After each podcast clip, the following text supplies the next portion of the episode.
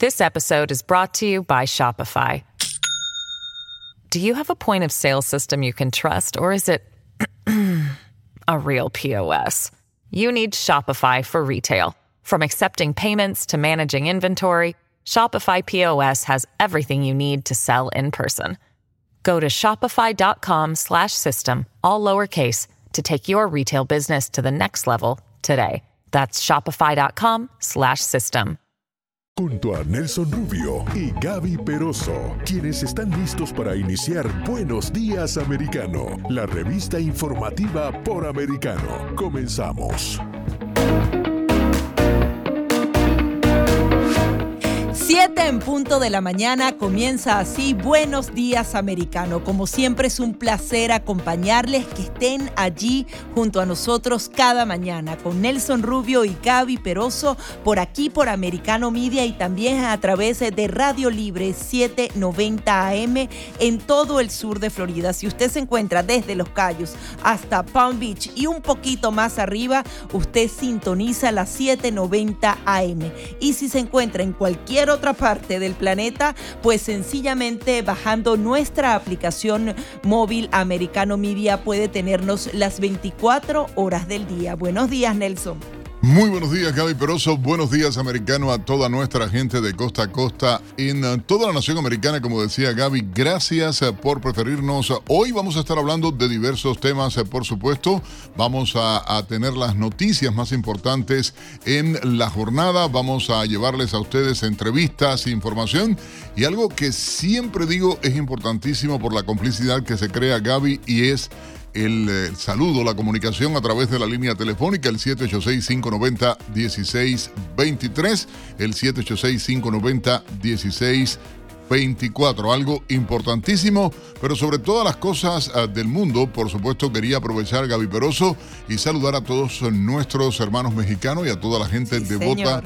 de la Virgen de Guadalupe. Hoy 12 de diciembre, millones de personas acostumbran, eh, por supuesto, a celebrar, visitar a la Basílica de Guadalupe, visitar acá en Miami también la Basílica de Guadalupe. Ya, ya están durmiendo por ahí, por los alrededores, Sí. porque quieren estar en primera fila para ver a su virgencita. Así es, así que de verdad nos da muchísimo gusto a la bendición y la felicitación a toda la gente eh, devota, eh, por supuesto, de la Virgen de Guadalupe y a las Guadalupe también, ¿no? Bendiciones, feliz día, mi gente, que eso es lo más importante, así que yo creo que, que nuestro pueblo latino, nuestra gente latina en toda la nación americana, se siente eh, igualmente orgullosa, eh, con respeto, y esos son los valores de la familia, la fe, la religión, no importa si usted cree eh, eh, o la religión que usted tenga o profese, inculcarle a su familia el respeto a Dios, el respeto a los valores, yo creo que es lo fundamental. Y eso es eje también de lo que hacemos acá en Americano Media. Sí, y al día de hoy le van a cantar a esa Virgencita de Guadalupe, Lucero, Daniela Romo, van a haber muchísimos actos conmemorativos y uniendo no solamente al pueblo mexicano, sino al mundo entero, porque es una de las devociones más importantes. Vamos a hablar de muchos temas, eh, pero te propongo, Gaby, a las 7.4 minutos en la mañana, hora del este en Estados Unidos, hacer rápidamente un recorrido por algunas de las informaciones en las que trabaja nuestro equipo de Americano Noticias, ah, para que usted, por supuesto, amanezca y asegure está bien informado. El Congreso compite contra un eh, cierre de gobierno. Este 16 de diciembre es la fecha límite para aprobar el presupuesto federal y evitar un cierre del gobierno por falta de financiamiento. Los legisladores consideran aprobar una extensión de la resolución para continuar hasta el 23 de diciembre, lo que le daría más tiempo a negociar un proyecto de financiamiento para el año fiscal completo. En el mes de enero, el Partido Demócrata pierde el control de la Cámara de Representantes tras obtener en los republicanos la mayoría de legisladores en esta instancia. En otra información, la candidata republicana a la, gobernación de Arizona, Carrie Lake, presentó una demanda ante el Tribunal Superior de Arizona para impugnar la certificación de los comicios en ese estado. Lake ha realizado múltiples afirmaciones en la demanda de 70 páginas que incluyen la falla de las impresoras en algunos centros de votación que privaron a los electores de su derecho del condado de Maricopa. También, hasta el momento, no está claro qué impacto tendría la demanda de Lake. Se espera que mañana martes el presidente Joe Biden firme la ley que protege el matrimonio entre personas del mismo sexo. La legislación fue aprobada por la mayoría bipartidista en el Congreso, reconoce el matrimonio entre dos personas independientemente del sexo, la raza, la etnia o el origen nacional. Otra de las medidas asumidas por Biden en función de la comunidad LGBT fue el levantar la prohibición de que las personas transgénero sirvan en el ejército. En otra información, igualmente, Airbnb refuerza sus políticas contra fiestas no autorizadas en el año nuevo. Perrin Gray, director de comunicaciones de confianza y seguridad pública de esta empresa, explicó que la compañía implementará una prohibición de ciertas reservas de una noche en la víspera del año nuevo para listados de casa completa en ciudades como Miami. Reconoció que la política es prohibir las fiestas y las medidas van acorde con las anunciadas a principio de este verano. Dijo además que las nuevas medidas de seguridad se implementarán durante el fin de semana festivo porque algunos huéspedes podrían estar más inclinados a intentar organizar fiestas no autorizadas.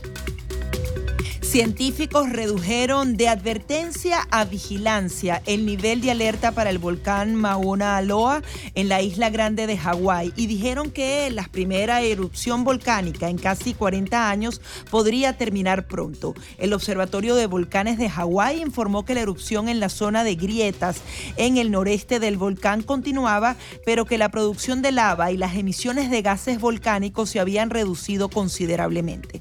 Mientras tanto, un frente en el flujo de lava se había estancado a casi dos millas eh, de una de las zonas de la carretera más importante donde circulan residentes y turistas. Sin embargo, los científicos dijeron a principios de esta semana que la carretera ya no estaba bajo amenaza inminente de lava y han disipado los temores previos eh, de que podría ser cerrada. En otra información de carácter económico, la Reserva Federal de Estados Unidos se prepara para moderar el alza de las tasas de interés.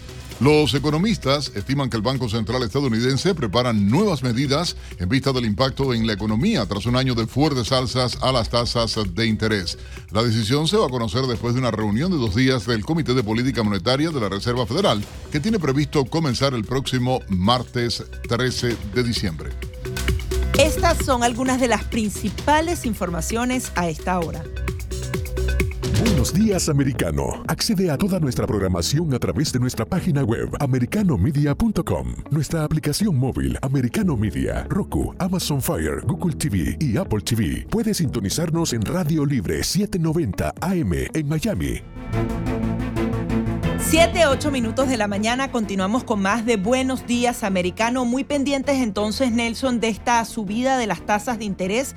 Se estaría subiendo medio punto, que pareciera moderado, pero sigue siendo muy significativo para la economía estadounidense. Recordemos que luego de la crisis que se vivió en el 2008, comenzó entonces una bajada significativa de esas tasas de interés y ahora estamos justamente en esa cima, alcanzándola y pareciera que el año que viene se podrían dar tres o cuatro subidas de tasa de interés más, así sean de 0.25, se ven reflejadas en su tarjeta de crédito.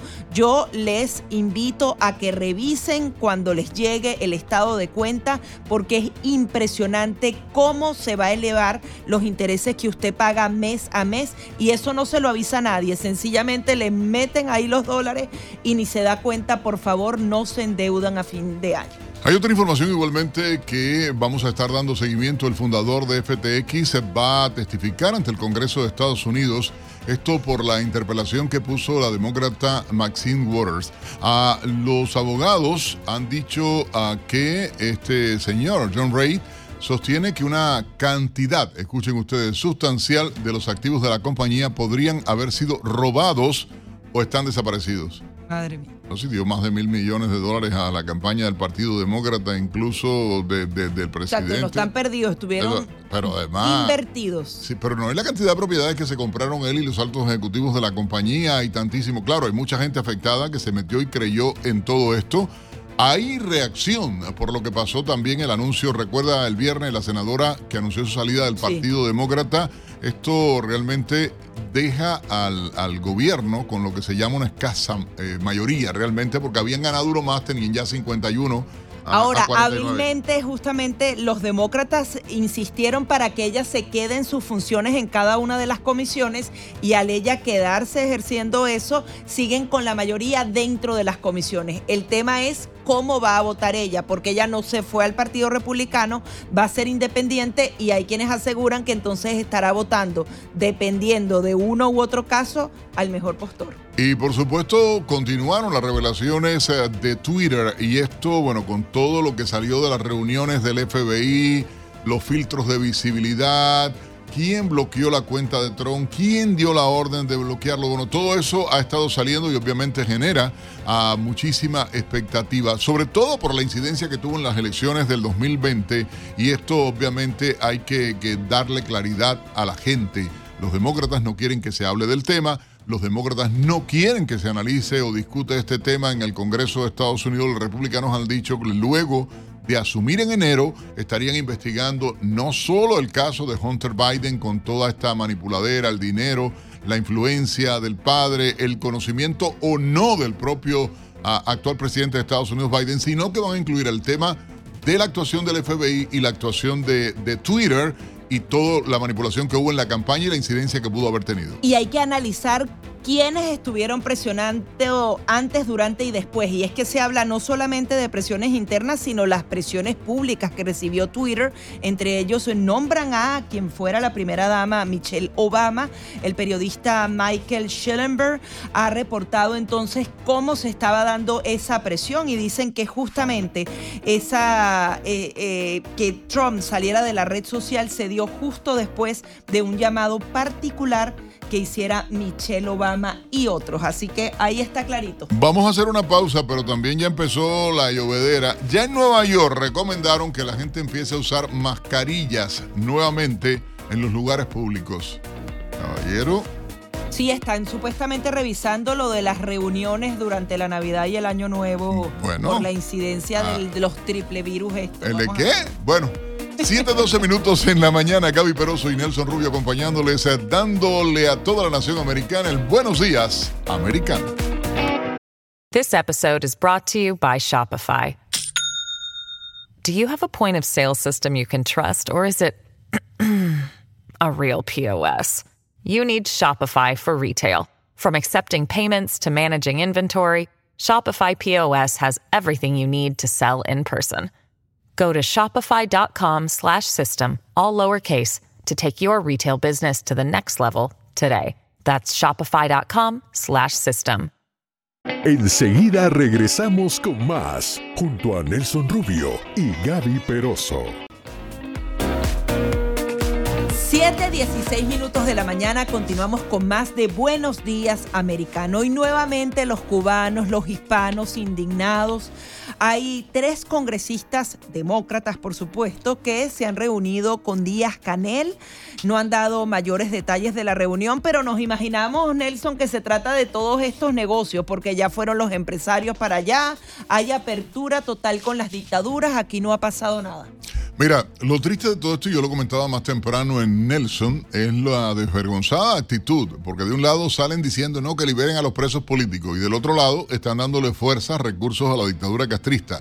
Y son cosas que yo no logro entender. Los demócratas y en este caso la administración Biden, además el Congreso de Estados Unidos haciendo presión para que levanten el bloqueo, como dice la dictadura, que es mentira. Que ya no existe. No existe, ¿entiendes? Es una mentira, porque así no pueden hacer negocios si no pagan. Porque el, relajito, la guachafita, el bonchecito que quiere la dictadura castrista es coger créditos para no pagar luego, que es lo que están acostumbrados a hacer. Ah, bueno, se fueron eh, un grupo de congresistas norteamericanos, gente de alto nivel dentro del Congreso, para ah, supuestamente flexibilizar las sanciones al régimen castrista. Claro, de manera indiscreta se le fue y dijeron, ya llevamos algún tiempo trabajando en esto, no es que fueron ahora por primera vez. Claro, va a ser la misma política de Obama, van a retomarla y, y, la historia había dado cuenta de que eso no había funcionado para nada, que lo que había hecho era que justamente se atornillaran aún más en el poder, pero... Vamos con un invitado muy especial, nuestro colega Emanuel Rincón, el senior editor del equipo digital acá en Americano Media. Emanuel, muy buenos días. Gracias por estar con nosotros acá en Buenos Días Americano. Hola Nelson, buenos días. ¿Cómo estás? Oye, bien, gracias hermano. Aquí Gaby Peroso eh, acompañándote, acompañándome y acompañando a toda la gente que nos escucha a esta hora en la radio. Aquí estoy. Buenos días, Emanuel. Hola Gaby, ¿cómo estás? Emanuel, para ti que eres un seguidor de las informaciones y sé que has estado indagando, investigando para que nuestra gente que nos siga a través de Americano Media tengan información eh, eh, de verdad para demostrar la desfachatez de esta propuesta y este acercamiento a la dictadura castrista. Cuéntanos un poco los detalles que has logrado obtener ah, y que la gente puede ver, por supuesto, en, las redes sociales de Americano Media. Bueno, fíjate, eh, los congresistas viajaron a La Habana y antes de reunirse con Díaz Canel, se reunieron con el jefe del Parlamento, eh, estuvieron en el Capitolio cubano y estuvieron discutiendo, entre otras cosas, no solamente el desmontamiento de sanciones, lo que están discutiendo realmente es la normalización de las relaciones bilaterales entre Estados Unidos y Cuba. Es decir, eh, darle ya un trato completamente legítimo a una tiranía de más de 60 años y posterior a esa reunión, pues evidentemente se reunieron con Díaz Canel. Eh, Díaz Canel dijo, pues como siempre, que sí, que ellos están dispuestos a, normalizar, etcétera, y eh, McGovern, que fue uno de los congresistas eh, demócratas que fue a, Cuba, dijo que su misión era precisamente eso, tratar de normalizar las relaciones bilaterales. Fíjate que no, no, no, no he vuelto a revisar eh, hoy las redes sociales de, de, los tres congresistas demócratas que, hicieron el viaje, pero el sábado eh, por la noche que, que, revisé sus redes sociales, ninguno había publicado absolutamente nada de su viaje a Cuba todo eh, había estado publicado en las redes sociales de los de los políticos cubanos, del propio Díaz Canel, que subió una foto con ellos. Pero ellos, pues evidentemente esto ha pasado completamente bajo perfil en la prensa eh, americana y evidentemente ellos tampoco han hecho mucho alarde de esto. Ahora, Emanuel, ¿cómo ves tú ese avance de la izquierda y esa familiaridad con el gobierno de Estados Unidos? Porque eso es lo que preocupa. Eh, luego de que se presiona lo suficiente a estos gobiernos, finalmente cada cuatro años o cada ocho años ellos reciben este respiro, reciben estas visitas y eh, lo que decía Nelson, el bloqueo ya no es tal porque poco a poco le han ido levantando todas las sanciones y al final entonces es una hipocresía. Ellos solamente utilizan a Estados Unidos para tener a ese enemigo y a esa excusa, pero realmente siguen haciendo negocios y el intercambio comercial como si nada. Bueno, con Cuba realmente lo que ha habido durante varias décadas es un embargo comercial limitado de ciertas empresas y de, cierto tipo para transacciones comerciales. Es decir, eh, durante las últimas décadas igualmente hacia Cuba de Estados Unidos se han enviado alimentos, medicinas, etcétera.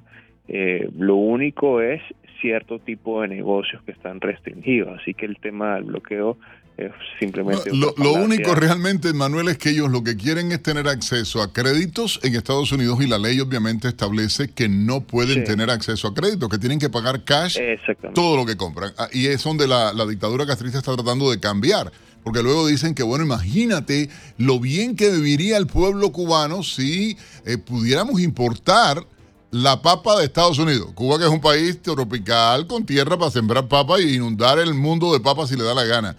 Cuba, que es un país que produce caña de azúcar y ahora está, eh, producía caña de azúcar y ahora está importando el azúcar para los cubanos. Cuba, que es una isla y está rodeada de agua, y lo decía más temprano, y de manera absurda, no hay pescados en las bodegas. Imagínate tú que vendían el pollo que importaban y te decían a la gente en Cuba, pollo por pescado te estamos vendiendo, pero ven acá, chicos, esto es una isla y aquí no hay, eh, eh, es absurdo que, que, tú digas esto, ¿entiendes? La inoperancia socialista, la improductividad de las empresas, la falta de capacidad organizativa, de visión y únicamente la represión como sostento y el hambre, porque ellos utilizan el hambre para controlar al pueblo. Y hay una realidad detrás de todo esto, eh, y hay que decirlo, hermano mío, porque de verdad hay que hablar del tema. ¿No quieren los congresistas saber cuántos presos hay? ¿Por qué no pidieron ir a ver a los presos políticos que hay dentro de Cuba? ¿Por qué, por ejemplo, solamente en el mes de noviembre 24 nuevos presos políticos entraron a las cárceles de la dictadura? Ya hay, según lo que está registrado por la organización Prisoner Defenders, 1034 que están. De ellos, por cierto, 34 son menores, 29 niños y 5 niñas. Ah, pero bueno, ese tema no es prioridad para la agenda de Biden, no es prioridad para la agenda de los demócratas en Estados Unidos.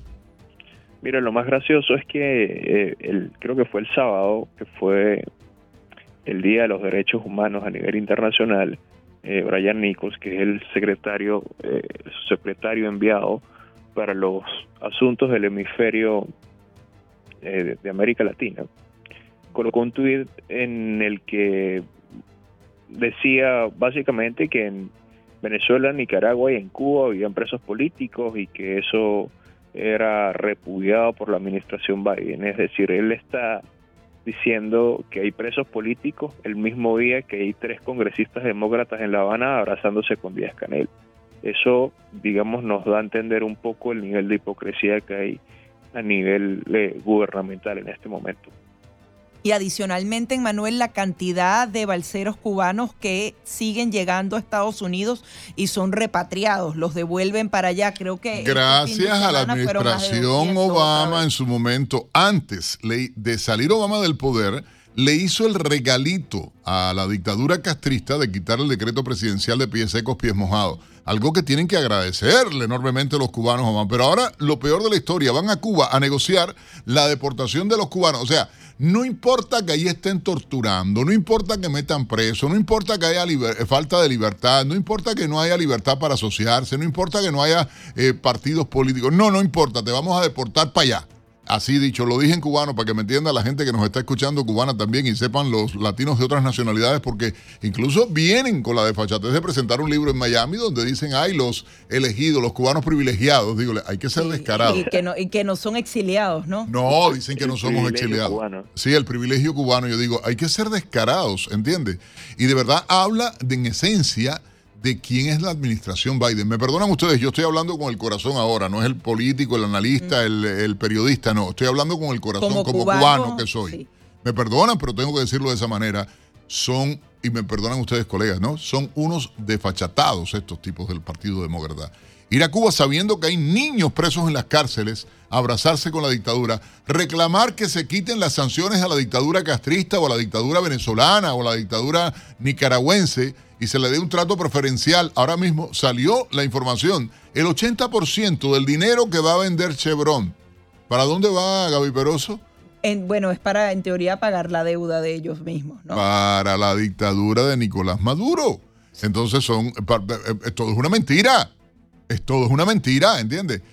Oye, de verdad quiero agradecer a nuestro colega y invita, por favor, porque sé que en la página le están dando seguimiento a esta y muchas otras informaciones, Immanuel. Sí, bueno, en, en, Americano Media, en, en, Twitter, en nuestras demás redes sociales, estamos haciendo seguimiento a todo este tema que, insisto, eh, está siendo, eh, digamos, invisibilizado por la prensa americana.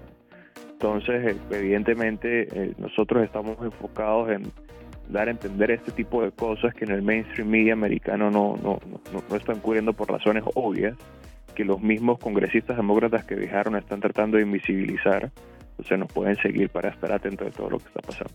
Así será. En Manuel Rincón, senior editor del equipo digital de aquí de Americano Media. Vamos a una pausa y enseguida mucho más. Enseguida regresamos con más, junto a Nelson Rubio y Gaby Peroso, por Radio Libre 790 AM.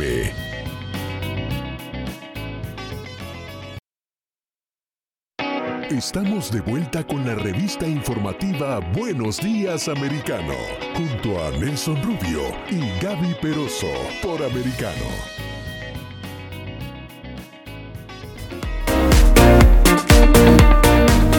7.30 minutos en la mañana del este en Estados Unidos. Los buenos días americanos de costa a costa toda nuestra gente a través de Americano Media en todo el país y acá en el estado de Florida, por supuesto, a través de Radio Libre 790M. Mañana, elecciones en una de las ciudades de mayor crecimiento acá en el sur de Florida. Polémica, por supuesto, no En Doralzuela. En Doralzuela. sí, que hay una proporción, ciertamente ha aumentado la cantidad de residentes venezolanos, sin embargo, sigue siendo mayoría la población cubana, los venezolanos, los colombianos, los los peruanos. O sea, es muy diversa la ciudad realmente y una de las candidatas eh, a eh, alcaldesa de esa ciudad es una eh, mujer conservadora, de familia, de valores, consecuente realmente con lo que está ocurriendo. ha habido mucha polémica en torno a su campaña, incluso demandó legalmente a la campaña de la adversaria y es Cristi Fraga que está en línea telefónica, candidata a la alcaldía de Doral. Cristi, muy buenos días. Gaby Peroso y Nelson Rubio saludándote a esta hora. Hola, buenos días, ¿cómo están? Muy bien, ¿cómo estás? Eh, Cuéntanos cómo de estás. bien. Eh, arrancan el día de mañana las votaciones finales para esta segunda vuelta. Coméntanos un poco cómo está el ambiente electoral. Así es, sí, bueno, ya, ya vamos varias semanas que hay personas votando porque realmente en esta elección las, vota, las votaciones por correo eh, son muchísimas porque la gente viaja, las personas ya están en ámbito y espíritu eh, navideño eh, y están no están pendientes de las elecciones. Entonces, bueno, estamos animando a que todo lo que no pudieron votar de forma de por correo, que salgan a votar mañana. Las votaciones serían entre 7 de la mañana y 7 de la tarde, como cualquier otra elección. Y bueno, ahí estaremos en los precintos esperando a todos los residentes de Oral que salgan a ejercer su voto. Cristi, tú sacaste prácticamente 10 puntos de ventaja contra Claudia Mariaca, que es la segunda que está en posición y bueno, y es la que se está disputando el cargo contigo. Coméntanos eh, cómo has visto eh, el movimiento de los votos, eh, si, si realmente crees que vas a alcanzar esta victoria. Mira Gaby, nosotros nos sentimos súper bien, nosotros no hemos parado de tocar puertas, de hacer llamadas, de visitar las comunidades. Ayer mismo estuve con un grupo grande de, residentes en una comunidad y nos sentimos eh, súper bien en el sentido de que tenemos bastante apoyo de personas que realmente quieren un cambio, eh, que conocen, en cual yo fui concejal, vicealcaldesa, eh, y también fui miembro de la Junta Escolar. Aquí los residentes me conocen, conocen el labor que se ha hecho, eh, mi plan de gobierno. Yo me he mantenido súper enfocada en los temas, enfocada en, en las soluciones que necesitamos eh, hacer para mejorar la calidad de vida de nuestros residentes. Y la verdad que sentimos un ámbito de, de mucho apoyo, de que nuestras personas están saliendo a votar eh, pero bueno, confiando mucho en Dios también, que, que todo va a salir súper bien. Como le digo, esto es una elección diferente, no es como otra elección, no hubo votación anticipada, eh, solamente voto por correo y el día de la elección, así que mañana estaremos ahí entusiasmando a todos los que no pudieron salir en estos días a que no falten esa oportunidad de ejercer su voto. La, el establishment, y, hay algo que decir, ¿no? Tu contrincante es actualmente una de las eh, igualmente comisionadas en la ciudad. Eh, pertenece al establishment de la ciudad de los que se aprobaron este dinero para beneficiarse con una jubilación, pero además eh, tu persona ha sido típico de ese gobierno eh, y lo digo así claramente porque además eh, eh, era residente del Doral también, y soy residente desde el punto de vista legal del Doral todavía, pero me llama la atención los ataques sucios, las mentiras, las manipulaciones, las cosas, porque incluso, y hay que decirlo, tú has sido víctima de ello, te han acusado hasta de llevarte el centavo del bolsillo de tu esposo, por cierto, y el pirulí de tu niño, que le gusta también, el lollipop del niño, ¿no? tú te lo robaste. Sí, bueno, eh, sabes cómo es Nelson en estas elecciones, eh, las políticas, a veces cuando las personas no, no, no tienen un plan de gobierno que puedan eh, exponer, que no tienen la experiencia y ¿sabes? creo que soy más, eh, más tengo más experiencia que mi contrincante, pues se resultan ataques negativos y, personales. Como te digo, nosotros no hemos mantenido muy positivo, enfocado en los temas que le importan a los residentes.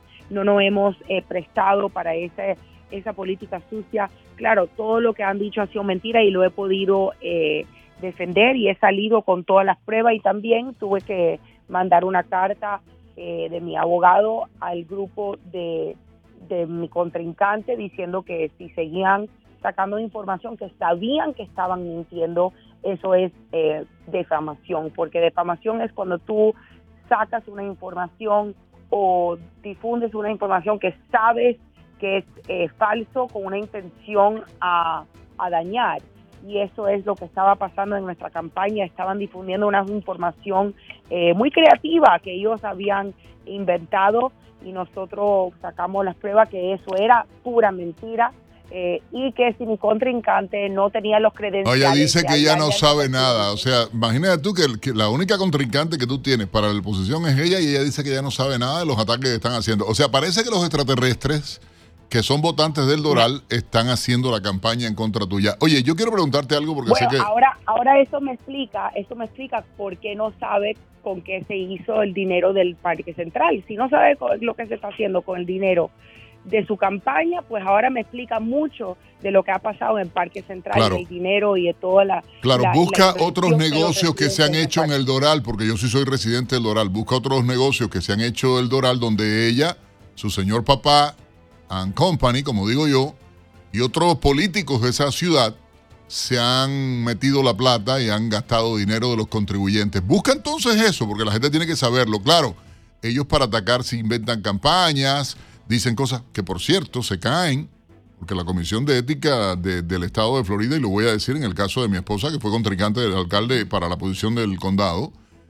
eh, se demostró y salió diciendo en la, eh, la Comisión de Ética del Estado de Florida que no había sustento en ninguna de las acusaciones, que todo era una mentira. Pero los medios no han querido hablar del tema. La hipocresía de los medios también en la manipuladera. Yo vi un reportaje el otro día que casi matan a, a Cristi Fraga, la matan en televisión, yo vi porque salía la señora víctima. Oye, te quiero preguntar algo. Eh, esto de Santas Enchanted Forest, aunque aparece que está en el Doral, pertenece al territorio de, de, de, de Medley, ¿no? Es unincorporated Miami-Dade. La área es eh, no incorporada. Yo voy a decir algo ahora, me perdona Cristi que utilice el minuto, un minuto de tu entrevista para decirlo. Da vergüenza. En el basurero tiraron un relleno para meter el Santa's Enchanted Forest. Arriba de la basura lo hicieron para meter el parque este. Da vergüenza que con la cantidad de parques que tiene este condado de Miami-Dade, me perdonan los políticos comisionados, alcaldesa and company, porque si no, no soy Nelson Rubio, meter nuestros niños en un parque, fui yo, el otro día fui además fatal, la- el tráfico fatal, todo, la entrada, o sea, Sí, fatal. un caos total. Un caos. Pero meter los niños nuestros del condado en un basurero donde todo el mundo sabe que la química que sale de ahí y todo lo demás es una falta de respeto. Todo por capricho de alguien que no estuvieran donde siempre estuvieron, que era el bosque encantado, en el parque, no sé, lo que sea, por contrato, por lo que sea. Pero ¿cómo pudieron meterlo allí ahora en el condado, eh, en el basurero? Fueron a meter el parque de Santas, de la Navidad, donde van miles de niños. Es una falta de respeto. Cristi, quería tu opinión con respecto a, lo que decía Nelson y también específicamente sobre esta pensión vitalicia para personas que apenas tengan ocho años en la ciudad, ahora tendrían que los contribuyentes eh, mantenerlos de por vida. ¿Cuál es tu opinión al respecto y tu propuesta de campaña en ese punto particular? Bueno, mira, eh, yo he sido muy vocal en contra de las pensiones vitalicias. Eh, es, ha sido un tema que se ha tocado mucho en la campaña, en cual eh, han tratado de, de justificarlo, han tratado de confundir a las personas. Es muy claro, eh, señores que nos están escuchando, ellos aprobaron unas pensiones en plena pandemia que los beneficia por el resto de su vida. ¿Cómo los beneficia para que la gente lo tenga clarito lo- y lo que les va a costar mantener a esos funcionarios? Bueno, ahí, ahí va, eh, cada eh, funcionario que sirve ocho años es, eh, es elegible para recibir el 50% de su salario por el resto de su vida.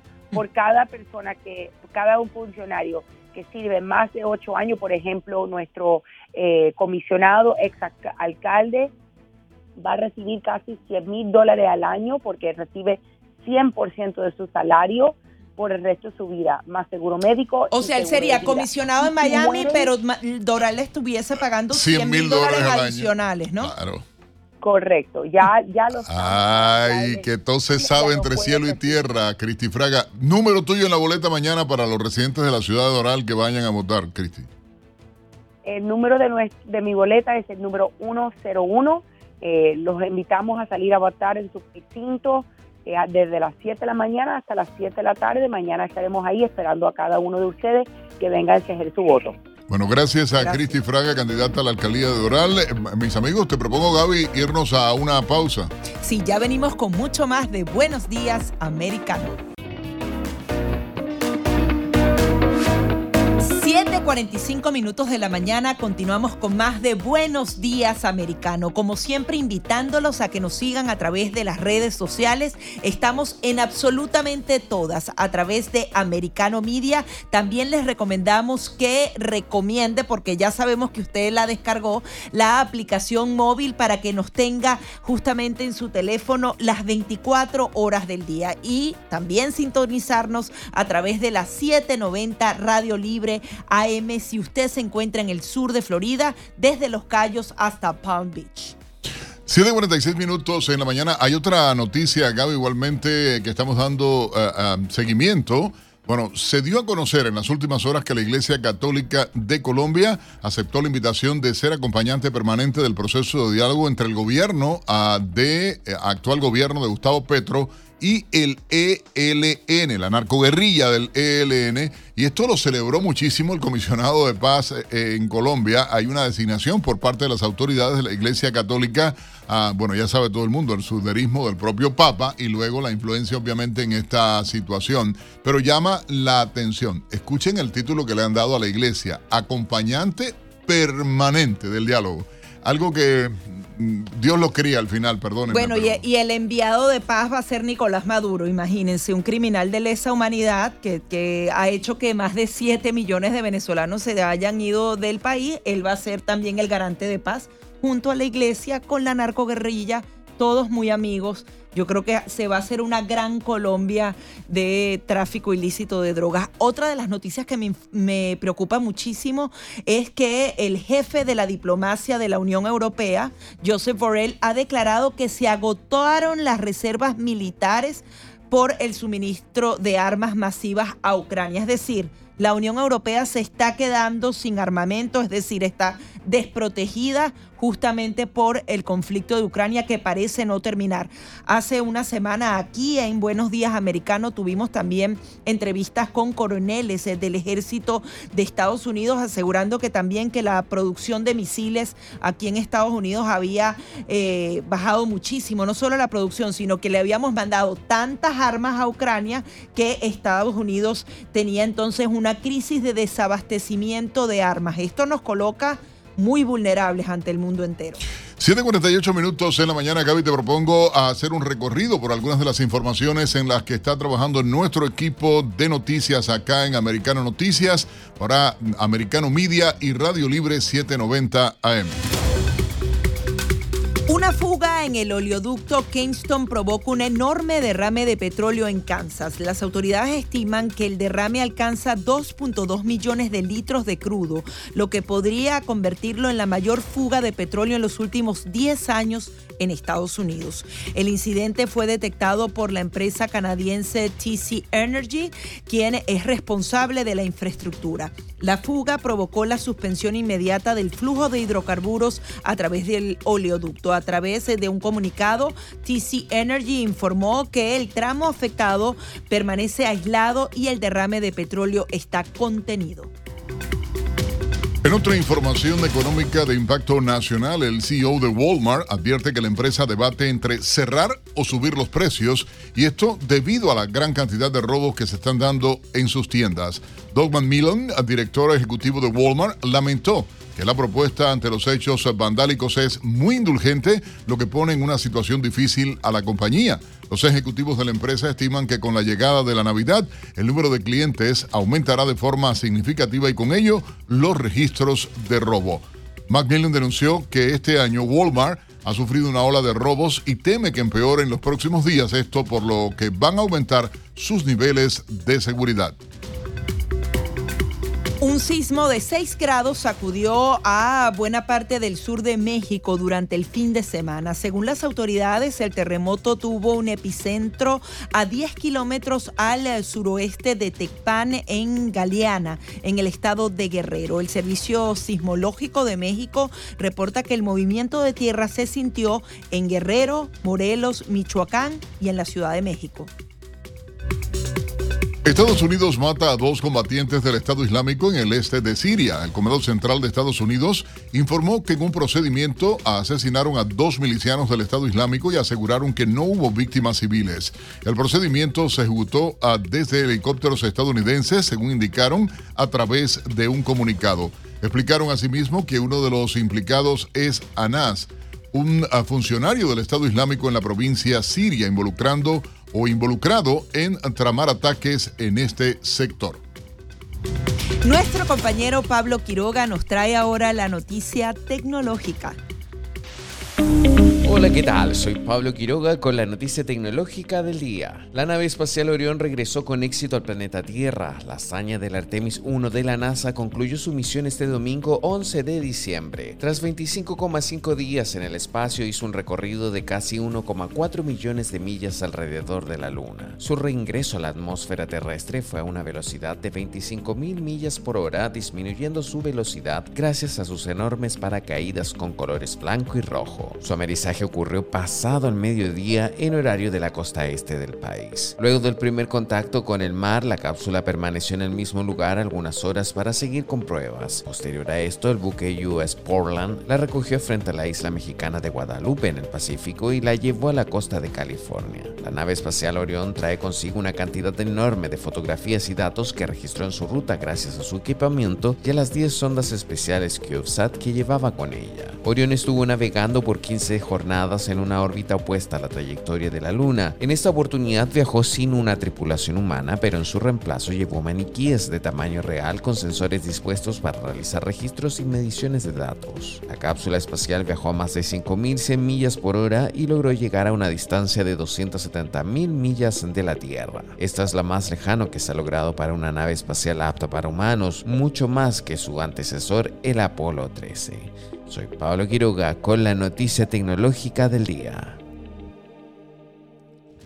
7.52 minutos en la mañana, gracias a Pablo Quiroga por la información. Hay otras informaciones igualmente. A Gaby han reportado hace algunos minutos un ataque y explosiones en un hotel de Kabul. Eh, según ha trascendido en medios internacionales, en el establecimiento hotelero se hospedaban frecuentemente ciudadanos y diplomáticos chinos, de acuerdo con eh, informaciones que se están difundiendo en este momento. De acuerdo a detalles que han salido, ah, se produjeron disparos y explosiones en ese lugar y algunos reportes incluso indican que el ataque fue perpetrado por hombres armados que llegaron al hotel con una bomba. Y Nelson, normalmente se habla de inseguridad alimentaria en los países latinoamericanos, pero se está siguiendo muy de cerca lo que está sucediendo en nuestro país, en Estados Unidos. Un nuevo informe publicado en el mes de septiembre de este año del Urban Institute dijo, y este grupo de investigaciones señaló, que eh, aproximadamente uno de cada cinco adultos ha experimentado inseguridad alimentaria en el hogar desde el verano pasado, es decir, este año, una cifra casi similar a la del primer año de la pandemia. Todo esto por el tema de la inflación. Incluso eh, algunas organizaciones que se encargan de ayuda caritativa, de dar eh, a los hogares alimentos durante el Thanksgiving, estuvieron reportando amplias colas de personas que estaban justamente buscando comida gratis aquí en Estados Unidos.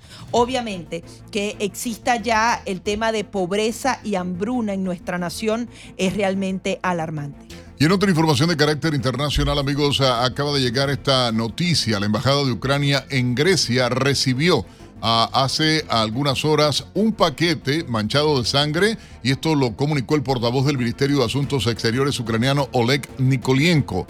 La dirección del remitente es la misma que la de los otros eh, sobres eh, que anteriormente habían llegado a embajadas y consulados ucranianos es la concesionaria de Tesla en la ciudad alemana de Sindelfingen, según declaró el portavoz de la Cancillería ucraniana. Además, en las redes sociales, la Cancillería ah, dice que la policía griega ha iniciado una investigación de este suceso. En este contexto, el vocero de la Cancillería ah, ucraniana detalló que se han registrado 33 amenazas contra embajadas y consulados de Ucrania en 17 países del mundo en las últimas horas. Adicionalmente, China ha anunciado desde este lunes la desactivación de su principal aplicación de control por el COVID-19. Recuerden que monitoreaban a cada uno de los ciudadanos a través del celular eh, han asegurado que la aplicación dejará de funcionar para vigilar a los ciudadanos. Adicionalmente,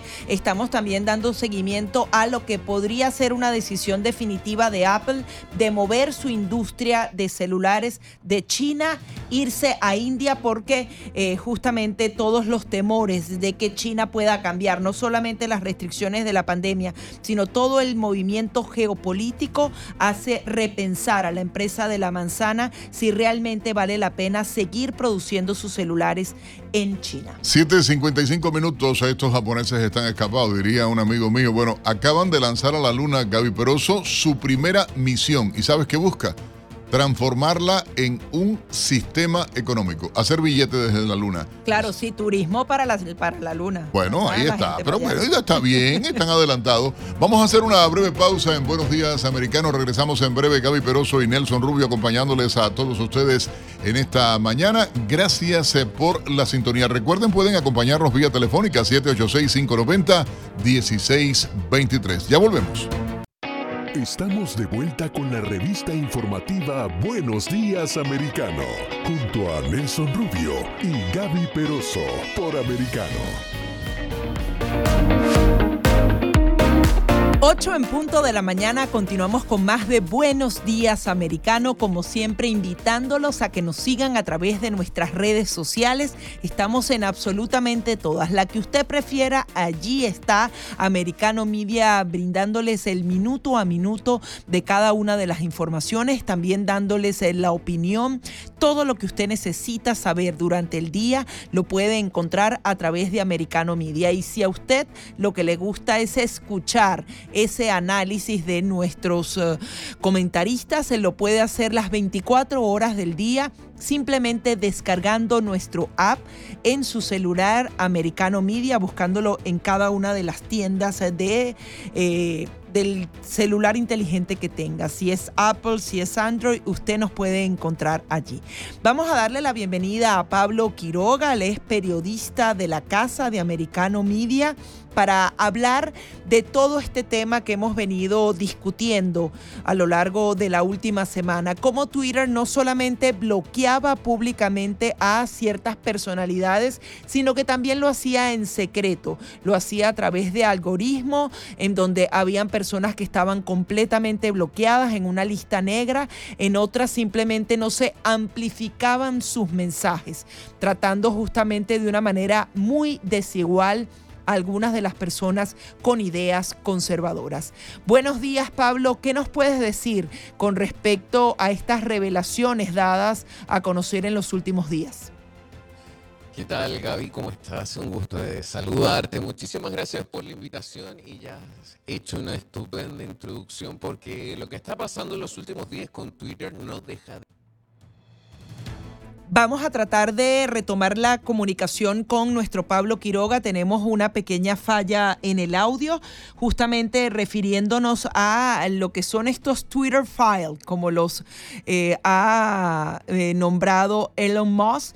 Eh, justamente este gigante de redes sociales iba incluyendo a ciertas personalidades en una lista negra. Por ejemplo, alguien muy reconocido de universidades prestigiosas de Estados Unidos si, por ejemplo, criticaban la política de la pandemia con respecto a los niños, que esto iba a afectar a los niños y adolescentes, el encierro en la pandemia, esa persona era simplemente censurada sin ser notificada por la red social.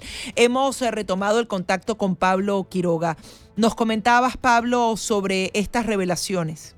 Sí, las revelaciones han sido bastante importantes y ya hemos eh, conocido nuevos capítulos de estos Twitter Files durante todo este fin de semana. Y de hecho, antes de entrar en el análisis de esto, te comento que en esta misma mañana también hay un hashtag que es contra Elon Musk, que se llama, el hashtag se llama Elon Musk is a troll lo quieren trolear, quieren, eh, no confían en lo que está diciendo, pero realmente sí, es importante lo que está diciendo. ¿Genera anticuerpos su discurso? Sí. ¿Por qué? Porque está destapando verdades. ¿Cuáles son esas verdades? Que algo que todos sospechábamos, pero no teníamos las pruebas, que era que Twitter censura. Twitter controla discursos. Suena incluso como si fuese una película, una serie de televisión, pero es la vida real. Twitter en Occidente es una plataforma masiva, alrededor de 400 millones de usuarios, donde gente de distintas tendencias quiere comentar cosas, quiere opinar, pero lamentablemente a raíz del poder que tomó la plataforma, comenzó a censurar discursos con los cuales no seguían la línea de Twitter. Incluso, y según lo que nos dimos cuenta en, estas últimas revelaciones, muchos eh, coincidían con que eran de opiniones de personas conservadoras. Entonces viene el problema. ¿Cuál es la autoridad para que las personas que estaban antes liderando la plataforma de Twitter podían decir que era bueno o malo que la gente conociera? Es increíble, se puede hacer, es una manipulación de las redes sociales, eso está claro y es lamentable y obviamente esperamos que no vuelva a ocurrir, pero sí queda ya de manifiesto que sí se puede hacer. ¿Cómo se puede hacer? A través de los algoritmos. Son grandes computadoras que se programan para identificar ciertas palabras claves en las redes sociales y luego van personas reales como nosotros, van a chequear ese contenido y ven si los va a perjudicar o no y colocan depende, si los perjudica los borran o hacen que el resto de la gente, personas como nosotros, no veamos esos mensajes, como a través de la configuración de la misma red social por interno y por eso nadie se daba cuenta de esto. Sí, es que era increíble. Por ejemplo, en algunos casos eh, bajaba el engagement, que es justamente esa interacción con el público, hasta un 95%, sencillamente porque la red social te censuraba. Antes de seguir hablando de este punto, me llamaba la atención eh, lo que comunicabas sobre un hashtag dentro de la red Twitter en contra de Elon Musk y va creciendo. Coméntanos, porque de eso se trata entonces también la mm. democracia, ¿no? Es que también justamente una de las cosas que decía Elon Musk al inicio cuando compró la red social era que eh, Twitter se convirtiera en una plataforma donde todos pudiesen opinar, incluso los que no estaban de acuerdo con uno. Y en este caso, ahora mismo, ya que estamos en vivo, estoy diciéndolo, hay un hashtag que es Elon Musk is a troll. O sea, es un hashtag contra él. ¿Por qué? Porque hay personas que se sienten perjudicadas con estas verdades que está revelando y que ha revelado ya en los últimos días, últimas semanas, a través de la misma plataforma. Entonces, llama la atención. También nosotros tenemos que recordar eh, que hace un tiempo atrás, ya hace unos meses, eh, supimos que había un porcentaje muy grande, millones de cuentas en bots que seguían al presidente Biden. ¿Cuál es el ejemplo que se puede sacar con esto? Que cuando decía algo el presidente Biden, esos cuentas bots pueden hacer un retweet de ese mensaje. Y como son tantos millones de cuentas bots, van a colocar ese tema en tendencia, siendo una tendencia. Entonces, asimismo, uno puede comprobar cómo se puede ayudar a sí mismo a la persona, en este caso, a esparcir un discurso y colocarlo trending topic. Ahora, con los mensajes de los conservadores, hacían el ejercicio contrario. Cuando veían que un mensaje venía siendo fuerte, se dedicaban a bajarlo, a lanzar mensajes en contra de ese utilizando otros hashtags cosa de bloquear ese mismo mensaje y que no fuese distribuido a la mayor cantidad de personas. Ahora, Pablo, también está eh, lo que hizo durante el fin de semana Elon Musk refiriéndose a el doctor Fauci, justamente con todo este tema de la pandemia, hablando, o sea, jugando con eso de los pronombres, pero eh, eh, incitando o llamando a una investigación contra él. ¿Cuál ha sido la reacción?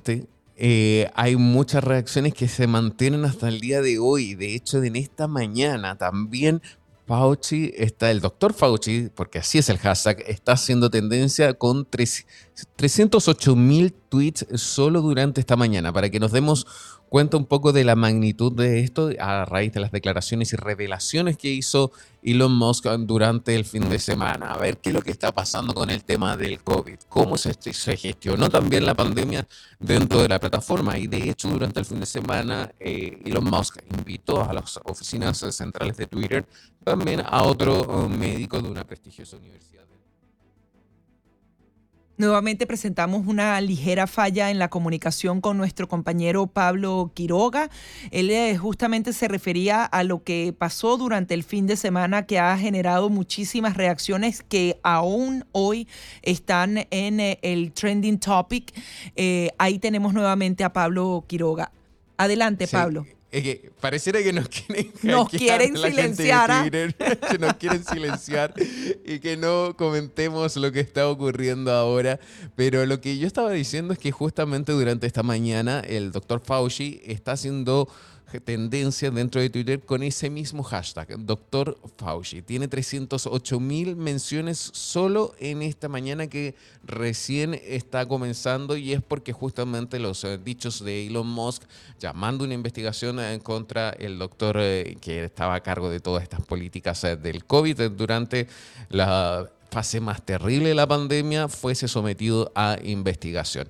Y justamente eh, durante el fin de semana, Elon Musk invitó a un doctor, un prestigioso doctor que forma parte de una gran universidad dentro de Estados Unidos, a las oficinas centrales de Twitter para explicarle por qué él estaba dentro o estuvo dentro de una lista negra y es justamente porque las, eh, las directrices que él planteaba o las eh, ideas que él planteaba en torno a la pandemia no, no tenían cabida dentro de Twitter. Entonces llama la atención eh, lo que está pasando ahora, cómo se está destapando estas políticas que tenía la compañía y que espera que no se vuelvan a repetir. Eso va a depender de él, habrá que estar atentos a ver qué tipo de mensajes de aquí en adelante se va a seguir transmitiendo porque por lo visto hasta ahora estamos viviendo en una plataforma llena de censura. Lo sospechábamos, sí, pero ahora tenemos las pruebas. Pablo, también quería que nos comentaras brevemente sobre esa posibilidad que la empresa Apple eh, saque su producción fuera de China. Al parecer está considerando India y todo por razones geopolíticas.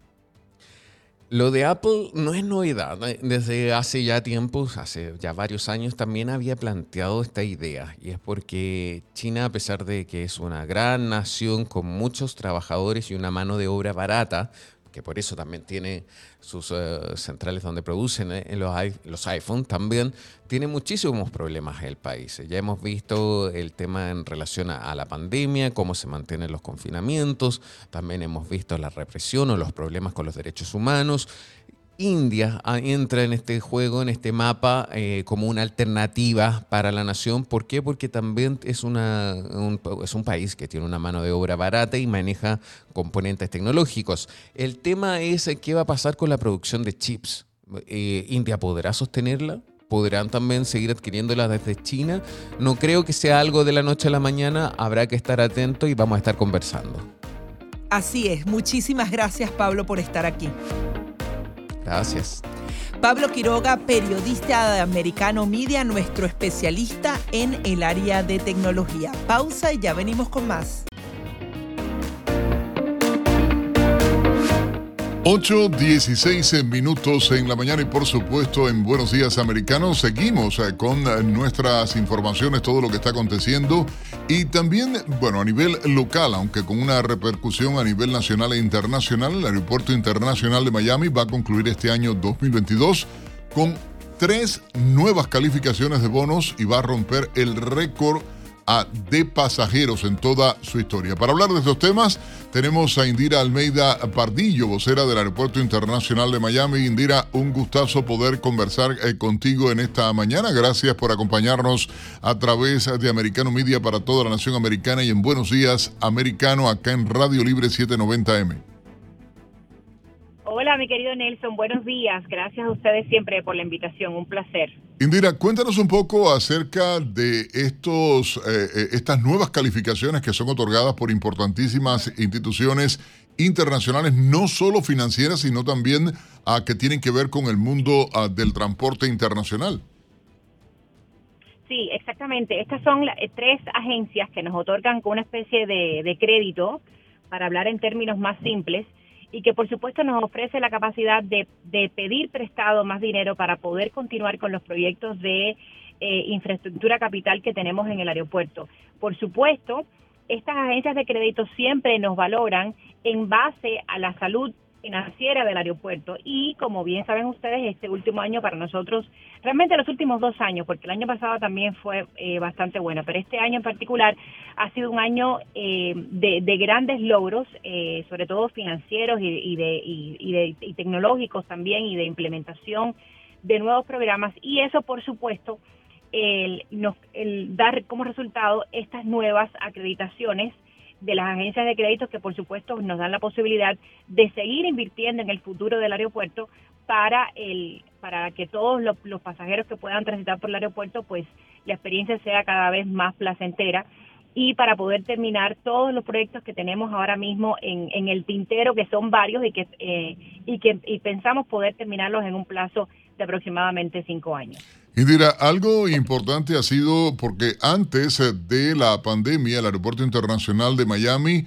ah, concretamente en el año 2019, por ejemplo, había logrado atender eh, eh, y por sus eh, instalaciones pasaron más de 42 millones de pasajeros. Ahora se prevé a que realmente superen ustedes los 50 millones de pasajeros para cerrar este año 2022. Exactamente. De hecho, hoy mismo justamente el, las cifras son de 47.5 millones de pasajeros y estamos promediando 140 mil pasajeros en el día. Y eso, Nelson, como bien tú sabes, esa cifra puede aumentar a medida que se acerquen eh, la Navidad eh, y el fin de año, pues de esos 140 mil podemos pasar a 150 mil, 160 mil. Entonces creemos que sí, que definitivamente vamos a sobrepasar la cifra de 50 millones de pasajeros que, proyectamos hace unos meses. Y eso para nosotros es de tremendísimo, eh, tremendísimo orgullo, porque de hecho los planes de infraestructura capital de los que te hablaba al inicio, eh, nosotros proyectamos que de aquí a cinco años tengamos casi 70 millones de pasajeros en un año. Por lo tanto, esas proyecciones van en, en un término muy positivo y realmente nos alegra muchísimo que muchas personas opten por viajar por el aeropuerto eh, de Miami. Hay algo que, debe mencionarse y es la diversificación, o sea, hay aerolíneas con estándares internacionales eh, de primerísimo nivel en el Aeropuerto Internacional de Miami, continúan aumentando las aerolíneas a que contratan los servicios del aeropuerto, pero si hay algo que es importante igualmente es la incorporación de lo que se da a conocer o se conoce a nivel internacional como las aerolíneas de bajo costo y las aerolíneas de ultra bajo costo. Y se habla en el aeropuerto de Miami, por ejemplo, porque eh, a Miami es la sede principal de American Airlines en Estados Unidos. Sin embargo, ustedes han incorporado otras aerolíneas como Spirit, Frontier, JetBlue, por ejemplo, que también ya están saliendo desde el aeropuerto de Miami. Sí, sí, de hecho, eh, y de hecho empezaron justamente cuando el, el, el, COVID se incorporaron muchas aerolíneas de bajo costo, como bien lo mencionaste, como JetBlue, Frontier, Southwest y Spirit. Y Spirit, de hecho, eh, este año nos hizo una de sus principales estaciones en el sur de la Florida. Ellos están en Florida, pero abrieron una estación muy importante en, en Miami y de hecho han aumentado muchísimo también los vuelos, las, las cuatro aerolíneas, o sea, JetBlue, Frontier, Southwest y Spirit han aumentado las frecuencias de los vuelos y JetBlue inclusive va a empezar a viajar internacionalmente a destinos internacionales, perdón, desde el aeropuerto de Miami. Además, se han sumado aerolíneas como Emirates, que es una aerolínea supremamente importante. Eh, estamos en la negociación, estamos negociando para poder tener un vuelo directo a Japón y eso está, eso ojalá y, lo logremos el año que viene. Ahora recientemente se sumó una aerolínea también de bajo costo que es una aerolínea francesa que se llama French V. Avianca, por ejemplo, inauguró dos nuevas rutas la semana pasada y American Airlines, como bien mencionaste, la principal aerolínea de nosotros, tiene hasta más de 365 vuelos en el día. Y muchas aerolíneas, sobre todo América Latina, ahora mismo en este mes de diciembre, ellas aumentan la frecuencia de los vuelos porque vienen muchas personas de América Latina a pasar la Navidad y el fin de año eh, aquí en Miami y también a muchas hacen conexiones a Europa, o sea, que salen de América Latina, conectan en Miami y van hacia Europa. Y, eso, y esos pasajeros, aunque estén en tránsito, también cuentan cuando eh, proyectamos los números eh, de pasajeros de, total que transitan por el aeropuerto de Miami en el año. O sea que es muy importante no solamente las personas que vienen y salen de Miami, sino también las personas que están en tránsito hacia otros destinos. Hay algo que, quiero comentar y tiene que ver con, obviamente, lo que representa para el turismo y para la economía local, no solo en, dinero, sino también en la creación de puestos ah, de trabajo. El aeropuerto de Miami es uno de los principales aportadores a la economía del condado.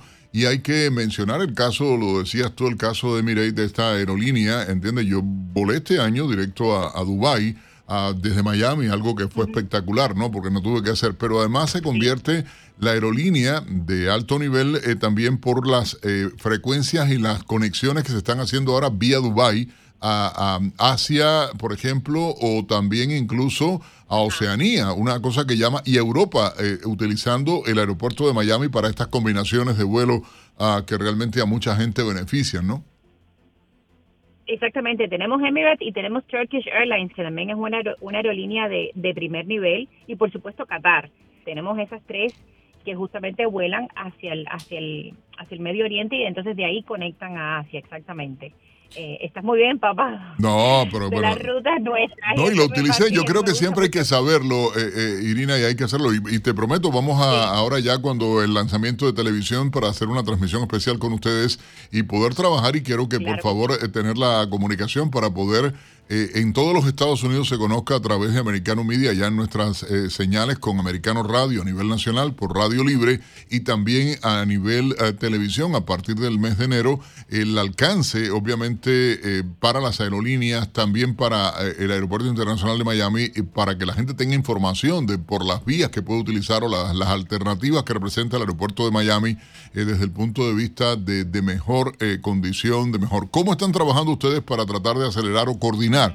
por ejemplo, con las instituciones federales de Estados Unidos, el tema eh, de estadía o de estancia realmente en el aeropuerto a veces se hace muy largo eh, para la entrada o el control del chequeo de los pasajeros, que no tiene que ver con la administración del aeropuerto, pero que bueno, es un servicio que al final se da dentro del aeropuerto. Sí, nosotros tenemos una, eh, trabajamos muy de, muy de cerca con la TCA y con la y con aduanas CBP. La TCA es la, justamente la agencia eh, federal que controla todos los, puntos, los puntos de seguridad cuando uno va a salir del aeropuerto de Miami. Eh, y nosotros eh, lo que hacemos básicamente con ellos es coordinar, sobre todo este último año hemos coordinado muchos programas de implementación tecnológica, de naturaleza tecnológica, para que las personas a la hora de transitar por el punto de seguridad lo hagan de manera mucho más rápido. Yo sé que muchas personas se frustran porque las líneas a veces son muy largas, pero justamente tenemos ahora mismo una tecnología que se llama el tiempo de espera real en el punto de seguridad donde las personas pueden chequear a través de nuestro website y de nuestra aplicación el tiempo de espera de cada uno de los puntos de seguridad y eso se lo debemos en gran parte a la TCA, que es una agencia con la que trabajamos en coordinación todo el tiempo. Una tecnología muy parecida a esta, que es la tecnología de biometría facial, está implementada, está siendo implementada en, todos la, en todas las entradas eh, de los puntos internacionales, que es que lo que maneja precisamente aduana, cuando uno viene de un destino internacional, pasa por aduana. Y en este caso, lo único que tiene que hacer el pasajero es acercarse al oficial de aduana, le tiran una foto y automáticamente eso le da al oficial toda la información pertinente del pasajero. Esta es una tecnología que venimos implementando desde el año 2019 a lo largo de todo el aeropuerto y ha sido mucho más factible a la hora de entrar. Ya no existen esas colas, por supuesto. Hay momentos durante el día donde llegan muchos vuelos. Oye, yo estuve una hora y media, Indira. Te voy a decir casi una hora y media. Yo es horrible, ¿entiendes? O sea, de verdad yo, yo clamo que salga de esa manera. Y quiero agradecerte a la portavoz del Aeropuerto Internacional de Miami, Indira Almeida Pardillo. Saludo a Homer, por cierto. Un abrazo y para el niño, ¿no? Que, gracias. Bendiciones, bendiciones al bebeto grande ese ya. Así que gracias a ti por toda la información y me da mucho gusto poder saludar. Cuando se habla de familia, de poder y se habla de logros como este, hay que hacerlo. Así que gracias, Indira. Gracias, querido. Igual, un abrazo. 8.26 minutos en la mañana, esto es Buenos Días Americano, ya regresamos con mucha más información para todos ustedes de inmediato. Enseguida regresamos con más, junto a Nelson Rubio y Gaby Peroso. Estamos de vuelta con la revista informativa Buenos Días Americano, junto a Nelson Rubio y Gaby Peroso por Americano.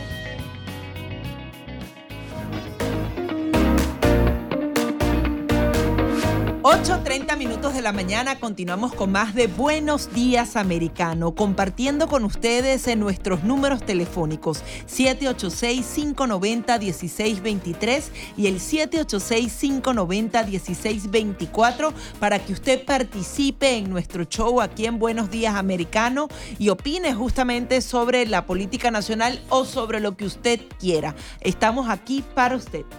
8.31 minutos en la mañana y por supuesto gracias a todos los que nos siguen a través de Americano Media, como decía Gaby, y también en Radio Libre 790M, creciendo y creciendo cada día. Por cierto, compartan ustedes, también síganos a Gaby Peroso, arroba Gaby Peroso C, arroba Gaby Peroso C, arroba Nelson Rubio TV, arroba Nelson Rubio TV para que pueda seguirnos en Instagram, en Twitter, en Facebook, donde quiera puede buscarlo. Y Americano Media, usted siga Americano Media, descárguese la aplicación o simplemente en nuestras redes sociales. Les convido a que sigan Twitter, mucha información ahí seguida.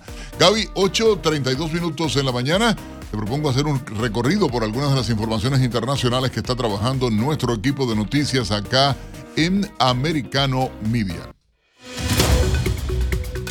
Estados Unidos anunció otros 275 millones de dólares en ayuda militar a Ucrania, especialmente con el objetivo de reforzar sus defensas antiaéreas. El paquete incluye municiones y defensas antiaéreas procedentes del inventario del Pentágono. Esto lo dijo en rueda de prensa telefónica John Kirby, uno de los portavoces de la Casa Blanca. Con este anuncio, la ayuda de Estados Unidos a Ucrania asciende a unos 20 mil millones de dólares en asistencia de seguridad a Ucrania desde que el presidente Joe Biden llegó a la Casa Blanca en enero de 2021. Otra información, un ataque ruso con drones iraníes deja a millón y medio de personas sin luz en Odessa. Así lo confirmó el presidente de Ucrania, Volodymyr Zelensky, quien dijo que hay una escasez aguda de energía en varias regiones por los ataques rusos. Zelensky agregó que en total los rusos utilizaron 15 drones Shahid contra Odessa, de los que los defensores lograron derribar 10. Los impactos fueron críticos por lo que se necesita algo más que un periodo de tiempo para poder restaurar la electricidad. El presidente ucraniano afirmó que casi todos los días en diferentes regiones hay bombardeos, ataques con misiles eh, con aviones eh, no tripulados y las instalaciones de energía se ven afectadas prácticamente a diario. Y el juez belga que investiga el escándalo en el Parlamento Europeo ha mantenido bajo arresto a la vicepresidenta de la institución, Eva Kaili, a la que se le imputan los delitos de participación en organización criminal, blanqueo de capitales y corrupción, en un caso que continúa abierto. La Fiscalía Federal de Bélgica informó en un comunicado que el magistrado Michael Clasey imputó a cuatro de los seis detenidos después de tomarles declaración por el presunto caso de corrupción en la Eurocámara ligado a Qatar y que estalló el pasado viernes. Según los medios belgas, además de la socialdemócrata Kaylee, el juez ha imputado por los mismos delitos a su compañero y asesor del Parlamento Europeo francés, eh, Francesco Giorgi, y a la lobista de Bruselas y ex eh, eurodiputado italiano socialdemócrata Pier Antonio Panzeri. Asociado a esta información, Qatar rechazó categóricamente cualquier intento de eh, vincularlo con acusaciones de mala conducta en relación al caso de corrupción, organización criminal y blanqueo de capitales que vincula a ese país del Golfo con el Parlamento Europeo. El comunicado no hizo referencia explícita al caso, pero añadió que Qatar trabaja a través del compromiso de institución a institución y opera en pleno cumplimiento de las leyes y las regulaciones internacionales. La reacción del país árabe se produce el mismo día en que el juez belga que asumió el caso del presunto escándalo de corrupción en el Parlamento Europeo ligado a Qatar imputara a cuatro de los seis detenidos por los delitos de participación en organización criminal, blanqueo de capitales y corrupción. Y se registra otro incendio en un centro comercial de Rusia. Es el segundo que se registra en cuatro días. El fuego comenzó en una zona de almacenes, alcanzó una superficie de casi 10.000 metros cuadrados. Un guardia de seguridad resultó herido. Se sigue entonces dando investigación con respecto a estos hechos. En otra información, la cápsula espacial Orión de la NASA amerizó en el Pacífico, completando así la misión Artemis 1 luego de más de 25 días alrededor de la Luna, con el objetivo de que los humanos regresen allí en solo unos años. El principal objetivo de la misión era aprobar el escudo térmico de Orión, que con 5 metros de diámetro es el mayor jamás construido. Por cierto, la agencia AFP tiene los detalles de esta información. La cápsula espacial Orión está de vuelta en la Tierra. Su amerizaje tuvo lugar el domingo frente a la isla mexicana de Guadalupe a las 17 horas 40 GMT. Sin llevar astronautas a bordo, reingresó a la atmósfera terrestre a una velocidad de 40.000 km por hora y soportó un calor de 2.800 grados centígrados, la mitad de la temperatura del Sol. El principal objetivo de la misión era probar el escudo térmico de Orión, el mayor que se ha construido con 5 metros de diámetro. Se necesitaron 11 paracaídas para frenar el descenso y luego tocar el agua con una velocidad de 30 kilómetros por hora. La cápsula, que no mostraba daños aparentes, permanecería en el agua unas dos horas para recopilar información sobre el calor inducido en su interior. Orión había recorrido más de 2.200 millones de kilómetros desde su despegue el 16 de noviembre. Si bien, y estas son algunas de las principales informaciones a esta hora.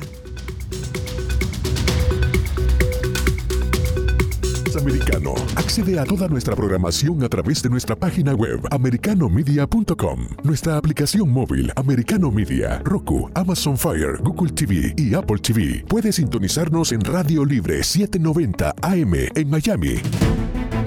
Si bien en otras informaciones relacionadas al conflicto entre Rusia y Ucrania, la compañía estatal eléctrica de Ucrania ha asegurado que han restaurado la mayor parte del sistema. Recordemos que Rusia ha estado intencionalmente atacando todo el sistema eléctrico para dejarlos durante el invierno sin calefacción, sin agua. Sin embargo, ellos están trabajando para proteger a su población. Al parecer tenemos una llamada. Vamos con llamadas de nuestra audiencia a través del 786 590 1623 Está usted en el aire. Buenos días. Sí, buenos días, Nelson. Buenos días, acompañante. Gaby, pero... ¿Cómo estamos? Gaby, ¿qué tal? ¿Cuánto tiempo, Nelson, atrás, muy atrás, tú venías denunciando lo que se venía con Twitter, con Facebook? Te decían que te gustaba como expandir teorías de conspiración. ¿Cuántas veces no hablaste del gobierno mundial donde una élite dominaría al resto? De la humanidad, inclusive en este país, con complicidad de algunos republicanos. Siempre te tildaban de difundir teorías de conspiración. ¿Cuántas veces tú denunciaste sin estar en esta emisora, en otra emisora, todo lo que se venía? Nadie escuchaba. Ojalá que no sea muy tarde para tantas cosas. Ojalá que tu esposo pueda tomar medidas contra eso que, toda esa propaganda falsa que hicieron de tu esposo porque ya es hora, Nelson, de no seguir sentado desde la casa hablando sin hacer nada. Muchas gracias y los felicito. Que tenga buen día. No, gracias a ti por sintonizar. Mira, por eso nació Americano Media, justamente. Por eso nació Radio Libre 790M como una opción, la primera cadena conservadora en Estados Unidos. Por eso le digo a la gente, díselo a tus amigos, dile a la gente que tú conoces, postea, repostea lo que publica Americano Media en Twitter. Busca la verdad. Es la única manera que tenemos de poder expandirnos, hermano La, la, y nosotros estamos en Twitter y estamos publicando. Nuestro equipo realmente, Gaby, yo creo que es fabuloso lo que se está haciendo acá en Americano Media a través de toda la programación. A nosotros nadie nos dice, di esto, habla aquello, no puedes decir, no, no, aquí cada cual es, es libre. Ahora, sí hay algo que es común en todos nosotros y es la verdad. Es algo que es común en todos nosotros y es el divulgar las cosas que no quieren decir los medios liberales de este país. Del tema de Biden, ninguna de las grandes cadenas, esto de las filtraciones de Twitter, ni Univisión, ni Telemundo, No ni NBC, no existe la noticia. Y ni NBC, ni ABC, ni nadie. Entonces, por eso tenemos que decir, somos más, hay que buscar la, la- realmente hay que buscar la verdad, hay que buscar la información, hay que divulgar. Sí, yo escucho Radio Libre, sí, yo escucho Americano Media, sí, yo voy a ver la televisión. Ahora cuando salga Americano Media ya en televisión, yo voy a ser de los que voy a verlo y voy a tener esa opción informativa, porque hay que decírselo a la gente y que la gente sepa y hable del tema, Gaby. La gente tiene que decir, y mira, Mientras más gente sepa que existe Radio Libre 790 en Miami, mientras más gente sepa que aquí sí se dice la verdad, que todos los programas, y aquí hay gente de Cuba, de Nicaragua, de Venezuela, de México, de Costa Rica, de El Salvador, de Argentina, tenemos gente de todos los países latinoamericanos, de la comunidad latina americana aquí que hay en Estados Unidos, hablando. Y de eso se trata y por eso estamos haciendo este programa y hacemos todos los programas en Americano Media. Y no solamente vamos a estar aquí en el sur de Florida, sino muy pronto a nivel nacional, en televisión y en radio. Ya venimos con más de Buenos Días Americano.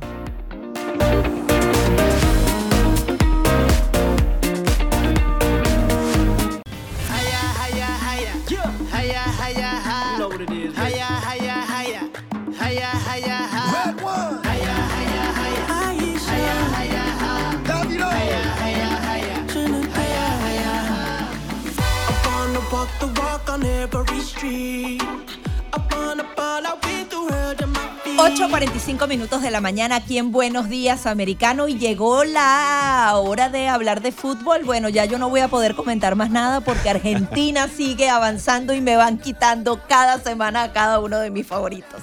Ya no me quedan favoritos. Así es, Gaby. Bueno, eh, a- a- falta Argentina y seg- seguramente tú le vas a ir a Yo Francia a- porque sí, si sí, a has Francia ido con Bélgica. Croacia. Bélgica porque, bueno, razones mayores, ¿no? Pero Croacia, Países Bajos, esos son tus equipos. Sí, sí, los España. países así. Correcto, Contra pero-. ¿Por qué- pero ¿por qué uno tiene que aceptar, aceptar esto acá? ¿Te das Sí, cuenta? bueno. Eso es. Siempre, Mira, aquí- siempre tiene que haber polémica. Sí, no, no, pero es que, mira, yo le dije esta mañana con cariño, obviamente. Yo no le dije nada, ella fue la que se lo dijo sola. Yo dije, lo que te falta, ya tienes escoba, tienes. ¿entiendes? Eh, y echándole además la Gaby Peroso, miren, yo les voy a decir a ustedes, Gaby, de verdad, de fútbol. No sabe nada. Bueno, yo no dije eso, lo dijo usted. Pero si es fanática, como todo el mundo entiende, y cuando, eh, claro, en su casa el hijo, los amigos, el esposo, todo el mundo hablando de fútbol, ah, fútbol, perdón, y hay una realidad. Lo que está ocurriendo ah, eh, eh, llama la atención hay, hay mucha gente disgustada. Hay mucha gente, la eliminación de, de Portugal no le gustó a la gente, ¿entiendes? La de Brasil. La de Brasil, Dolorosa. dolorosa realmente. Yo hubiera querido, eh, y lo habíamos hablado acá, de la posibilidad de un encuentro entre los dos eh, Claro. equipos, pero no, no se dio. Sí, hay varios clásicos que nos perdimos. eh. Ahorita sentimos una mezcla de emociones porque ya, se, ya esta es la última semana del Mundial. Eh, seguro estamos un poco eh, nerviosos por lo que va a suceder en estos cuatro partidos finales, pero también sentimos un poco de despecho, melancolía, porque bueno, ya se está acabando este torneo que tuvimos que esperar por cuatro años y medio y ahora ten- tendremos que esperar tres años y medio más.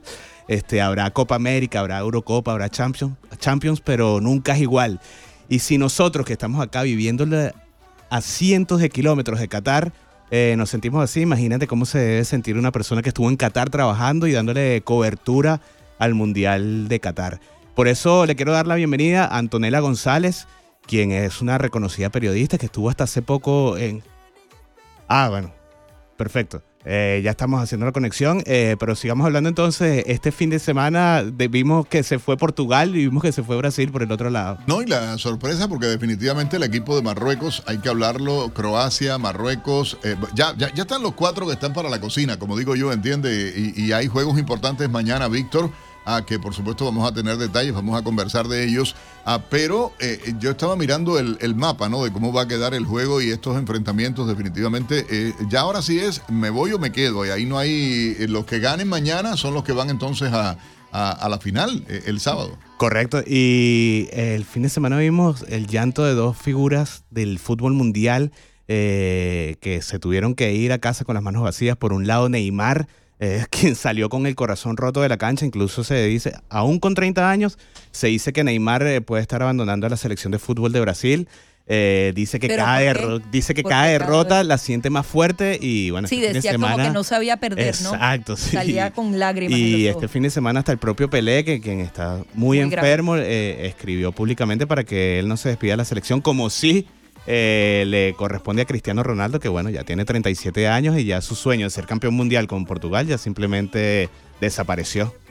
Ahora también, Víctor, había un tema con eh, los eh, la- la- la- el tema del arbitraje, Nelson. No, Eh, hay, hay- muchas hay de- críticas dejaron ¿no? fuera, a, lo que, a lo que ha sido la actuación de varios de ellos. Pero hay demasiada especulación incluso en torno a una posibilidad de un partido arreglado y que quienes estarían en la final, un equipo árabe Bueno, y un país todos europeo. esos temas de, Pero de, es que- que hay de que- lo- de que los pagos que han estado haciendo alrededor de Qatar desde antes de ser escogidos como sede del Mundial es increíble, ¿no? Ojalá que la corrupción no haya permeado hasta ese punto, ¿no? De, de hacer partidos arreglados. No, y el propio, mira, ha- hay cosas ahí incluso esto de- del partido, por ejemplo, Inglaterra-Francia. Obviamente mucha gente quiere ver a Francia, el campeón mundial eh, anterior, en una final nuevamente. Hay quienes dicen que hubieran querido ver a Inglaterra, que es un equipo también fuerte. Ahora está en manos de Croacia, está en manos eh, de Marruecos, está en manos eh, de, en este caso, Argentina y de Francia esto que, que puede ocurrir. Las próximas horas van a ser definitivas. De entre esos cuatro equipos van a quedar los dos finalistas. Y la, la sensación, como se hablaba de- con el arbitraje, el caso de. Oye, Harry Kane. el- eh, eh, eh, bueno, hay que tener cuidado porque el balón todavía no ha caído, a lo mejor no cae aquí de repente porque Sí, la, la pateó patada sí, fue fuerte eso, pero quitó, privó a, a Inglaterra, Inglaterra. realmente de poder estar en la final. O el caso, eh, como estábamos hablando ahorita, del mensaje de Cristiano Ronaldo, ¿no? Que fue bastante, eh, bueno, verlo llorar es Sí. difícil, ¿no? Eh, y en eso de que los hombres no lloran, pero duele cuando tú sabes que, que no puede estar tu selección, que por demás había estado jugando bien. No, la verdad que somos afortunados. en esta época hemos podido disfrutar de Messi, hemos podido disfrutar de Cristiano Ronaldo, que bueno, ya está de salida. Eh, pero siempre hay que agradecer que tuvimos la oportunidad de, ver a estos dos grandes eh, desempeñándose en el campo. Y quien sí los vio bien de cerca fue Antonella González, que ya tenemos el contacto con ella a través de la vía telefónica y queremos darle la bienvenida. Primero felicitarla por el excelente trabajo que hizo allá en Qatar y, bueno, saludarla. Bienvenida Buenos Días Americano. Aquí estamos Gaby Peroso, Nelson Rubio y Víctor, que me he coleado todo durante todo este mes acá en la cabina. y qué mejor manera que colearse que hablando de fútbol y disfrutando del mundial. Muchísimas gracias por la invitación. Sí, acabo de llegar de, Doha, de Qatar, viví una experiencia espectacular.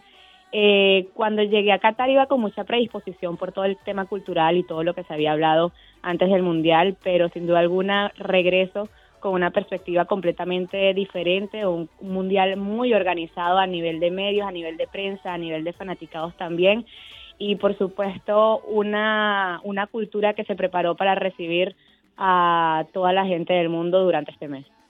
Justamente eso quería que conversáramos, Antonella, ya que eh, Qatar es una nación musulmana que tiene leyes y costumbres, prácticas arraigadas en, el Islam y existe todo este tema de la diferencia cultural eh, que tenemos eh, desde este lado del mundo con el tema de las leyes, del licor, la vestimenta, las muestras de afectos en la calle. ¿Qué, ¿De qué fuiste testigo ya en Qatar que sientes que te haya marcado para toda la vida? O si por el contrario piensas que, que todos los turistas cumplieron con todas las leyes, no hubo ningún problema. Sí, yo creo que, que de parte y parte, yo creo que el catarí se soltó o, o quiso relajarse un poquito con sus normas y sus reglas y sus costumbres, que no las comparto, pero las respeto. Y, y yo creo que ese es el tema principal, ¿no? Uno no puede compartir muchas cosas, pero cuando va uno a un lugar en donde las culturas no son similares, uno tiene que, en la medida de lo posible, respetarlas. El hecho de la vestimenta, eh, el hecho de, portarse bien en la calle, el hecho de no tomar alcohol. Sin embargo, ellos fueron bastante liberales en lo de la medida del alcohol porque habían muchos restaurantes que permitían la venta de, de bebidas alcohólicas, igual que dentro de los hoteles, y podías llenar un formulario estando allá como turista, llenabas un formulario y ellos te aceptaban ese formulario en cuatro o cinco días y podías irte a estos eh, lugares específicos donde comprabas el licor y podías bebértelo en tu casa. Entonces fueron bastante abiertos con respecto a esa medida. Eh, la vestimenta, eh, el latino estaba vestido como vestimos en Latinoamérica, con short, camisa, y, y, en verdad no había autoridad alrededor. Con todo este tema de que la policía iba a estar pendiente de, de que la gente cumpliera las normas, no veía a mucha, eh, a mucha policía alrededor de los fanfests o de la calle donde la gente celebraba. Entonces yo creo que se relajaron muchísimo con respecto a todo lo que venía sonando previo al Mundial. Oye, Antonella, ya en el terreno deportivo, eh, la semana pasada hablábamos acá de, de, de las, las, eliminaciones de Uruguay, de Alemania, de España, que podían ser la, las grandes excepciones, pero la verdad que lo que ocurrió este fin de semana, lo que vimos con Brasil, un Brasil que tenía Neymar, Vinicius, Casemiro, Richarlison, Richarlison eh, Alison Becker, Thiago Silva, Rafinha, la verdad que no pensábamos que Croacia, que venía de dos prórrogas consecutivas, podía dejar al, al, pentacampeón fuera. ¿Tú qué crees? ¿Que esta es la gran decepción de Qatar? Y mira, es un mundial que nos demuestra que cada día las distancias son más cortas en el fútbol, que ya no hay rivales pequeños por la preparación física, por la tecnología y también por cómo han crecido este tipo de selecciones chicas, ¿no? Ya los gigantes no son tan gigantes ni los pequeños son tan chicos. Y con respecto a la selección de Brasil, decepciona y sin duda alguna es un fracaso y por eso yo creo que Tite también se termina yendo. Al final él sabía que se iba a ir después de este ciclo, ya lo había avisado, pero se termina yendo lo antes posible porque es un fracaso para esta Brasil que clasificó caminando las eliminatorias sudamericanas y eso hay que decirlo, no le costó trabajo clasificar a Qatar 2022, fue primera de su grupo, no perdió ningún partido, tenía hasta dos y tres selecciones, recuerdo en, en, en una fecha FIFA de las eliminatorias cuando eh, nueve, diez jugadores fueron ausentes por todo el tema COVID de la Premier League que no podían viajar y Brasil pasó caminando y goleó todas esas eh, fechas FIFA de las eliminatorias y termina yendo al Mundial, siendo favorito y le sigue pesando esa etiqueta a Brasil. Lo vimos en Brasil 2014, en el 2018 y Brasil que no sé si por inocencia termina eh, votando esta clasificación y digo inocencia por la manera en la que jugó los últimos minutos ante Croacia, por no poder resguardar ni mantener esa diferencia que tenía después del golazo de Neymar y que termina pasándole factura y diciéndole adiós en tanda de penales. Bueno, darle las gracias a Antonella, por supuesto, a, por todo lo que está haciendo. Amigos, se nos acaba el tiempo. Antonella, gracias por la información, excelente cobertura realmente y gracias por estar con nosotros en Buenos Días Americano. Nos toca entonces despedirnos así hasta mañana, ¿verdad que sí, Víctor? Así es, hasta mañana. Ya está, mira, no dijo chau chau, ¿viste? No, no, esto no es mío, esto no es mío. Ah, Después me cobran derecho a autor. Hasta mañana, mi gente.